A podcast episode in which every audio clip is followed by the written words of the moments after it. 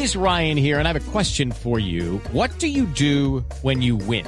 Like, are you a fist pumper? A woohooer, a hand clapper, a high fiver. I kind of like the high five, but if you want to hone in on those winning moves, check out Chumba Casino. At ChumbaCasino.com, choose from hundreds of social casino style games for your chance to redeem serious cash prizes. There are new game releases weekly, plus free daily bonuses. So don't wait. Start having the most fun ever at ChumbaCasino.com. No purchase necessary. BGW. Void were prohibited by law. See terms and conditions. 18 plus. Y hay una pregunta que les quiero hacer a mis compañeros y empiezo por usted, señor Pombo. ¿A usted le llegan mensajes de texto promocionales a su celular? Sí, desesperante, cada rato. Desesperante, oiga, pero es que eh, cada vez me llegan más. Sí, y, y yo no sé cómo desactivar esa función, porque si por mí fuera, la desactivo. Mire, me llegan de supermercados, Sí. me llegan de políticos. El otro día me llegó un mensaje promocional del senador Name diciendo que feliz día Camila en el Día de la Mujer. Y yo dije, pero ¿de dónde tienen estas personas mi celular para estar mandándome promociones y promociones y promociones? Sí, eso es desesperante y yo no sé, eh, yo creo que es muy invasivo. Digamos, no sé los Pero tiene que haber una temas reglamentación. técnicos y eso, pero parece muy invasivo. Sí, sí, sí, sí uno, uno- o sea, uno no quiere tener en su celular mensajes de texto y mensajes de texto. A usted, Ana Cristina, en Medellín, ¿le llegan esos mensajes de texto promocionales de tiendas, supermercados y demás? Sí, me llegan muchos mensajes, Camila, y no nos quejemos todavía porque no hemos entrado en época electoral, que ahí es cuando lo enloquecen a uno. Ahí sí que son insoportables porque todo el día y con llamadas telefónicas además. Que- pero es terrible, pero debería Sí. haber debería haber una, un- una legislación al- en torno al tema, precisamente. Es que estamos llamando a averiguar porque yo estoy desesperada y este año ha sido mucho más que años anteriores. ¿Usted, Oscar, en Barranquilla también le llegan a su celular mensajes? Así es, Camila, muy buenos días. Un saludo especial desde este Caribe inmenso para usted, para todos los integrantes de la mesa y para todos nuestros oyentes. Pero sabe una cosa, Camila, yo creo que los publicistas se equivocan con esta estrategia porque producen el efecto contrario. Es decir, en lugar de motivar, lo que hacen es que desestimulan. O sea, la, la persona igual que usted, a mí me pasa, uno termina aburrido y no quiere saber absolutamente nada, ni de la persona, ni del personaje, ni mucho menos del producto. Entonces yo creo que los publicistas que están convencidos de que eso funciona, de que esa estrategia funciona, me parece que están muy equivocados. No, pero eso es un desespero y debería es uno, o sea, mejor dicho, cuando Pombo dice es que no sé cómo desactivarlos, es que uno debería es activarlos, no desactivarlos. Oiga, yo sí quiero recibir Camila. publicidad. Dígame, don Hugo Mario. No, es que existe, doña Camila, el habeas data. Es la posibilidad que tienen, y Rodrigo seguramente lo sabe, Protección de datos. cualquier ciudadano, claro, de emprender una acción judicial cuando se sienta acosado a través de las redes sociales o a través de Internet con mensajes como los que usted está mencionando. Denunciando esos casos, Hugo Mario, se le va a uno la vida, pues, denunciando todos los Sí. días la cantidad de mensajes que uno recibe. Es que todos los días recibo unos mensajes de texto. Ve, a mí me llegan que hoy tenemos promoción del 70%, del 50%, que venga y nos Mm. visita supermercados, droguerías. Pero cuando ya me llegó el de un político, sí dije, esto no puede ser. Yo a quién le di mi teléfono de un político para que me esté mandando un mensaje de feliz día. Pero mire, Sí, es invasivo. Es invasivo, pero, pero existe, es la, la ley protege al- a, los, a los cibernautas a través del habeas data, incluso fue aprobado por el Congreso de la República, es lo que yo entiendo. Y, y, y cualquier ciudadano puede acudir al habeas data para hacer respetar sus derechos e impedir que los establecimientos de comercio o los políticos, en este caso, estén bombardeando con sus mensajes las cuentas en Internet y las redes sociales. Entiendo que el enfoque quizás eh, hoy es otro, Hugo, un poco, porque el habeas data ciertamente es una ley fundamental, es una ley estatutaria que desarrolla un derecho fundamental y se ha desarrollado y se ha ejecutado muy bien, pero el tema ahí es cómo defender los datos personalísimos, privados y semiprivados de cada uno de nosotros. Por eso cuando usted entra a un edificio público o privado le dicen usted autoriza a entregar sus datos y eso. Un poco acá el enfoque es distinto y es alguien que de manera incluso ilegal o irregular o violatoria de esa habeas data utiliza esos datos para mandarle estos mensajes de, por de ejemplo, texto a nosotros. Por ejemplo, cuando usted tiene las tarjetas de los supermercados, cuando tiene las tarjetas de los supermercados, ahí tienen todos sus datos y yo no me acuerdo con esa cantidad de papeles que le toca llenar a uno, yo no me acuerdo que a mí me hayan preguntado si quería recibir mensajes de texto con promociones. Exacto. y muy seguramente utilizan esa base de datos para llenarlo y estamos hoy dando, No, digamos, el prisma abuso. es desde el punto de vista de la invasión Total. a las libertades personales. Pero mire, estamos en comunicación con Nelson Remolina, superintendente delegado para la protección de datos personales de la Superintendencia de Industria y Comercio, para ver si el doctor Remolina nos aclara y, no- y podemos saber qué hacer frente a todos estos mensajes de texto que estamos recibiendo. Doctor Remolina, bienvenido a Mañanas Blue, muchas gracias por atendernos. Camila, muchas gracias a ustedes. Muy buenos días, ¿cómo están? Pues aquí desesperados, mire, desde la semana pasada estamos discutiendo que nos llegan mensajes y mensajes de texto, pero con todas las promociones habidas y por haber. Y como dicen a Cristina, se vienen campañas políticas y ahí en las campañas políticas, ahí sí que vamos a empezar a recibir llamadas y demás. ¿Cómo hace uno para que eso no le llegue al teléfono? Bueno, Camila, hay dos, dos cosas para poner de presente. Uno, los ciudadanos que no quieran recibir mensajes de texto pueden acudir a un registro nacional de excluidos. Este es un registro que se creó en 2011 eh, por la resolución 3066 de ese año de la Comisión de Regulación de Comunicaciones, en el cual es muy sencillo, eh, usted allá simplemente coloca el número de su operador, perdón, su operador y su número telefónico para que le dejen de enviar mensajes de texto solo mensajes de texto, mensajes multimedia.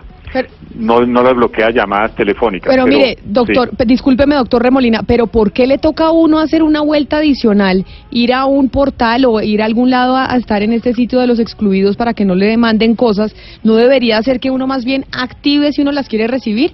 Porque es que entonces, eh, simple por descarte, uno termina recibiendo esto por no hacer la vuelta de, de ir a los excluidos. ¿No sería mejor que uno decidiera qué quiere recibir y qué no?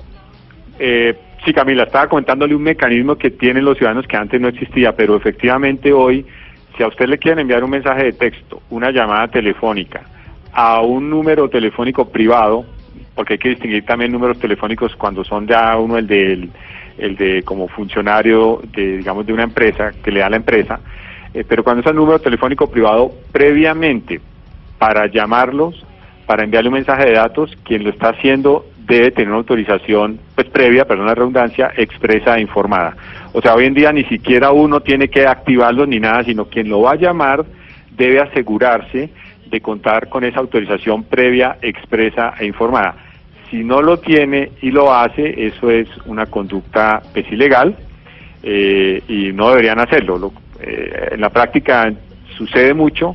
Nosotros en, en la SIC recibimos muchas de esas quejas eh, a la fecha, le cuento, más de 15 sanciones se han impuesto por este tipo de prácticas, pero a pesar de esas sanciones, la conducta permanece. Es muy difícil, eh, digamos, que se elimine totalmente. Pero para resumir, si quieren enviarle un mensaje de texto o una llamada telefónica para ofrecerle productos comerciales o, también en campañas políticas que mencionan, eh, quien lo hace debe tener una autorización previa, expresa, informada.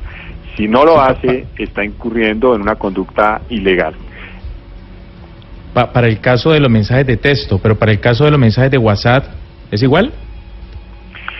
También lo que pasa es que los mensajes de WhatsApp hay que mirar el tema lo siguiente, hay que diferenciar, la ley no aplica cuando es un tema entre amigos, digamos creamos un grupo de amigos solo para fines personales y todo, ahí entre amigos no tenemos que pedirnos esos, esas autorizaciones. Pero si es alguien que crea un, crea un grupo y crea un listado de muchos contactos que obtuvo ese número para fines comerciales, ahí sí tiene que tener autorización. Aquí es indiferente el medio, lo, lo que sí es relevante es si quien está haciendo eso eh, es para fines comerciales, políticos, etcétera, etcétera. Pero cuando es un grupo que creamos entre varios amigos para comentarnos cómo está el día, en fin, cosas así, ahí no. Pero en los otros casos eh, sí. Doctor Remolina, el otro tema es el tema de las llamadas. Es decir, ¿hasta qué hora está permitido que uno reciba llamadas, por ejemplo, de un banco eh, para informarle que están eh, verificando datos y demás? Es decir, ¿es posible que uno un viernes a las 8 de la noche o un domingo a las 7 de la mañana eh, lo estén llamando a uno de una entidad bancaria, por ejemplo, para verificar información? ¿Eso, eso está permitido? Mire, de parte de la Superintendencia de Industria y Comercio no hay instrucción sobre el tema de las llamadas, el horario pero, y eso, escúcheme, no puedo confirmárselo, pero hay hasta donde sé por la superfinanciera una instrucción que hasta las 8 de la noche. Eh, ahí sí tendría que verificar ese punto, pero, pero es lo que tengo entendido. Pero mire, doctor eh, Remolina, estas, estos establecimientos de comercio, ¿de dónde sacan los datos de uno? O una, uno muchas veces ve establecimientos de comercio a los que uno no ha ido y le terminan enviando mensajes. Es decir, es como si estuvieran negociando con los teléfonos, los correos electrónicos y los datos y vendiéndolos para que a uno le mandaran información comercial. ¿De dónde saca esta gente la información de uno? Bueno, son muchísimas las fuentes, hay algunas que lo hacen de manera correcta y otra no. A ver, muchas veces cuando nosotros nos compramos una tarjeta de cliente eh, fiel o cliente favorito, estamos autorizando muchas veces esos datos compartidos con otros grupos de empresas. Digamos que hasta ahí sigue siendo legal, hasta ahí. Pero muchas de las otras bases de datos o, personas que obtienen su número para contactarlos realmente es un mercado negro de datos personales y particularmente para fines de marketing. Quiero aclarar que no todas las empresas hacen eso, pero sí buena parte han incurrido en esa conducta, por lo menos de las que hemos eh, investigado, y pues no, no debería ser así. Y es más, asumamos que si usted autorizó y lo llaman o le envían un mensaje de texto, usted en cualquier momento puede decirles, por favor, no me llamen más ni me envíen más mensajes de texto y deben respetar esa decisión. Pero Camila, es incontrolable el mercado negro de bases de datos que existen con el tema telefónico, muchas veces porque nosotros damos los datos, los colocamos en redes sociales, los compartimos en Facebook o simplemente lo damos cuando nos vamos a inscribir para un producto, un, vas a un banco y pides una autorización y te piden datos de contacto y muchas veces los datos los circulan y la mayoría de las veces con autorización o en algunos casos sin autorización. O en otros casos también es porque terceros que conocen tus datos se lo pasan a otras empresas, ¿no? Muchas veces eh, en su momento, no sé si ustedes conocen esas campañas de dame cinco contactos eh, para un curso de inglés y eh, si alguno de ellos es cliente, entonces te damos una beca a A veces uno, los amigos hacen eso también, ¿no? Entonces hay muchas formas de cómo llega esos datos a quien te llama. La verdad es incontrolable, pero quien te llama, lo que sí es claro es que debe tener tu autorización, al margen de cómo obtuvo los datos. Aquí no vale eh, la regla de que el fin justifica los medios, no, eso debió adquirirse su número telefónico de manera lícita y utilizarse para fines eh, pues también lícitos, ¿no? Señor eh, Remolina, yo le quisiera preguntar por sanciones. Hay, yo nunca he oído que hayan sancionado a ninguna empresa por eh, aplicar este tipo de prácticas y por otra parte, quienes las practican, ¿a qué sanciones eh, podrían estar sometidos? Eh, Camila, la SIC tenemos un récord, no un récord, sino un registro de 15 sanciones que se han impuesto, por lo menos 15, eh, que todas suman alrededor de 300 millones de pesos. En el caso de una, eh, en, un caso muy particular, se pidió suspender a esa empresa esa actividad de contactar a las personas hasta que no hiciese unas medidas. Y estas multas pueden ir desde hasta 2.000 salarios mínimos legales mensuales. Pero sí eh, han habido por lo menos 15 sanciones, le estoy hablando de 2016 al año pasado. Ah, Hay otras investigaciones en curso, pero aún no han terminado o no han concluido. Esto a veces no es tan inmediato para, digamos, tomar una decisión porque pues depende de las pruebas que se tengan, hay que requerir a la empresa investigada, también que ellos pues, ejerzan su derecho a la defensa, etcétera, etcétera. Pero sí hay por lo menos 15 sanciones. Eh, la más alta a la fecha en- por este tema es una de cerca de 50 millones de pesos. Y como le digo, en un caso a una empresa se le pidió, o dicho, se le suspendió el uso de la base de datos porque realmente no tenían nada. O sea, no es solo el tema de la autorización, sino que no tenían políticas de seguridad, no tenían una política de tratamiento de datos como tal. Y en ese caso, pues se decretó una suspensión para usar una base de datos con miras a contactar clientes, pues para fines, en este caso, normalmente de marketing. Pero entonces, doctor Remolina, hagamos un ABC. ¿Qué podemos hacer? Díganos una solución. Ya entendemos las, las sanciones y demás. La solución para que no nos sigan llegando estos mensajes que nos tienen desesperados aquí en la mesa de trabajo y seguramente a muchos oyentes también es cuál. Camila, gracias. Lo primero, me parece muy importante es que las personas sepan que tienen un derecho a, digamos, a quejarse frente a estas situaciones y que quien nos llama debe tener autorización de esa empresa para poderlos contactar. Entonces, lo primero que uno le pediría a los ciudadanos que hagan lo siguiente, cuando los contacten, porque a uno lo contactan y ya saben el nombre, ya lo llaman por el nombre propio, en fin, pida el nombre de la empresa que lo está contactando, el nombre de la persona que lo está llamando y los datos de contacto de esa empresa. O sea, lo primero es, bueno, por favor dígame usted quién es, deme sus datos de contacto, etcétera, etcétera. Segundo, pregúntele cómo obtuvo mi dato. Y dos, deme autorización que yo le di para obtener mi dato. Eso es muy importante. Las empresas deben contar con esa información. Y si no lo hacen, porque a veces también ha sucedido que cuando ya el cliente empieza a pedirse información le cuelgan, ¿no? ¿Por qué? Porque la empresa ya sabe que está actuando ilegalmente. Pero es muy importante que los ciudadanos nos ayuden a establecer o identificar quiénes están haciendo eso. Por eso lo primero es preguntarles ustedes quiénes son, deme su nombre, su teléfono, datos de contacto, para el caso de que usted quiera hacer una queja, pues tenga concreto realizarlo frente a quién. Usted inmediatamente puede también decirles, mire, no me llamen más, dejen de llamarme, y ellos deben respetar esa decisión. Si no lo hacen, si no lo hacen, usted tiene derecho como ciudadano a presentar una, un reclamo. Este reclamo, eh, hay un término máximo de 15 días para que lo responda esa empresa. En ese reclamo normalmente uno coloca el nombre de uno, los hechos, una dirección y las pruebas que uno tenga. Y en 15 días deben responderle. Si no le responde satisfactoriamente, sí puede entonces presentar una queja ante la Superintendencia de Industria y Comercio, la Delegatura de Protección de Datos, y ahí entonces eh, Doc- nosotros procederemos. Doctor Remolina, me dice una oyente, Jenny Arenas, que nos escribe a través de Twitter y nos dice, mire, la Cámara de Comercio de Bogotá vende las bases de datos de sus afiliados a diferentes empresas para que promocionen los productos. ¿Eso es legal? Si eso está Eh, pasando, ¿eso es legal? Camila, eh, la información que tienen las cámaras de comercio por código de comercio es información pública. Ellos sí pueden negociar o dar esa información a terceros, ellos lo obtienen lícitamente y la pueden, digamos, también circular. Lo que pasa es que si alguien llama porque obtuvo un teléfono de la Cámara de Comercio, si la llaman, usted puede decir, mire, por favor, dejen de llamarme hacia el futuro. Es decir, recalco, la información se obtuvo lícitamente, sí, pero si llaman a un cliente, a una persona, a- para ofrecerle un servicio, en ese caso, si el cliente desea no recibir más llamadas con ese propósito, así el teléfono esté en la Cámara de Comercio, quien utilizó ese dato debe respetar esa Pero decisión. eso de llamadas, pero ¿y los mensajes de texto?